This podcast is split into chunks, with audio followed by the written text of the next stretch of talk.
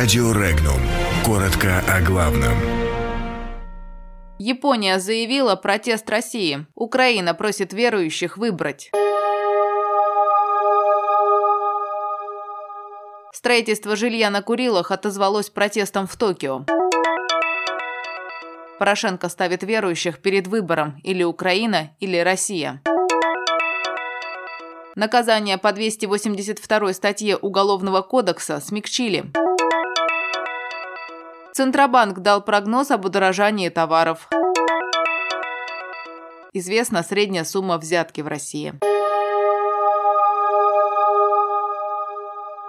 Власти Японии выразили протест по поводу строительства жилья для российских военных на островах Итуруп и Кунашир. Отмечается, что нота протеста Токио уже передана Москве. В правительстве Японии напомнили, что информация о строительстве общежитий на спорных островах Курильской гряды появилась в момент интенсивных переговоров по заключению мирного договора между двумя странами. Ранее глава МИДа России Сергей Лавров подчеркнул, что на сегодняшний день официальный Токио не готов признавать итоги Второй мировой войны, без чего невозможно невозможно вести разговор о заключении мирного договора с Россией.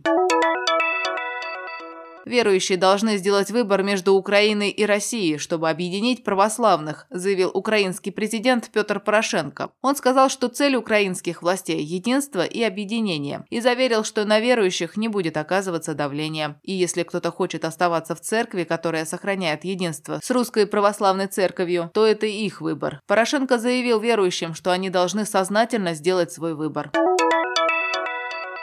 Госдума в третьем чтении приняла закон, направленный на частичную декриминализацию скандальной статьи 282 Уголовного кодекса России. Переводится ответственность из уголовной в административную за совершение деяния, направленного на возбуждение ненависти или вражды, а также на унижение достоинства человека или группы лиц по признакам пола, расы, национальности, языка, происхождения, отношения к религии, принадлежности к какой-либо социальной группе, совершенного публично, в том числе в СМИ и в интернете. Срок давности давности привлечения к административной ответственности по таким делам устанавливается в один год. Инициатива президента России Владимира Путина о частичной декриминализации 282 статьи Уголовного кодекса – это решение, которое, с одной стороны, позволит исключить случаи чрезмерного сурового наказания за разовую неосторожную публикацию или перепост в интернете, а с другой – сохранит ответственность за проявление экстремизма в сети, заявил ранее спикер Госдумы Вячеслав Володин.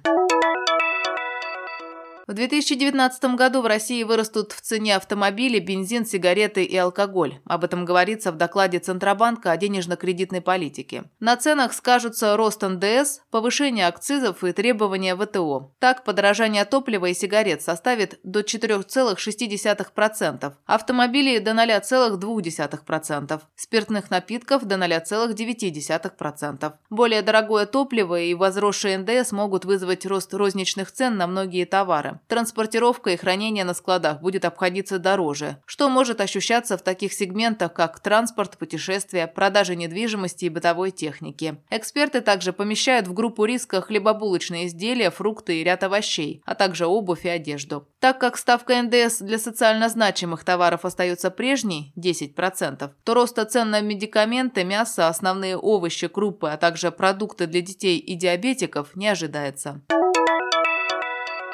В среднем в России дают взятку в размере 600 тысяч рублей. Об этом сообщил официальный представитель Генпрокуратуры Александр Куриной. Он пояснил, что общая сумма взяток в рамках дел, возбужденных по статье 290 Уголовного кодекса Российской Федерации о получении взятки, составила около 2 миллиардов рублей. За первые 9 месяцев года зарегистрировано более 10 тысяч фактов получения взяток, что на 3% превышает прошлогодний показатель. В большинстве случаев в качестве взятки дают деньги, однако зачастую это также стройматериалы, автомобили, мобильные телефоны, карты ресторанов и какие-либо скидки. Ранее генпрокурор России Юрий Чайко назвал ущерб от расследованных коррупционных преступлений в России за 9 месяцев года – 46 миллиардов рублей.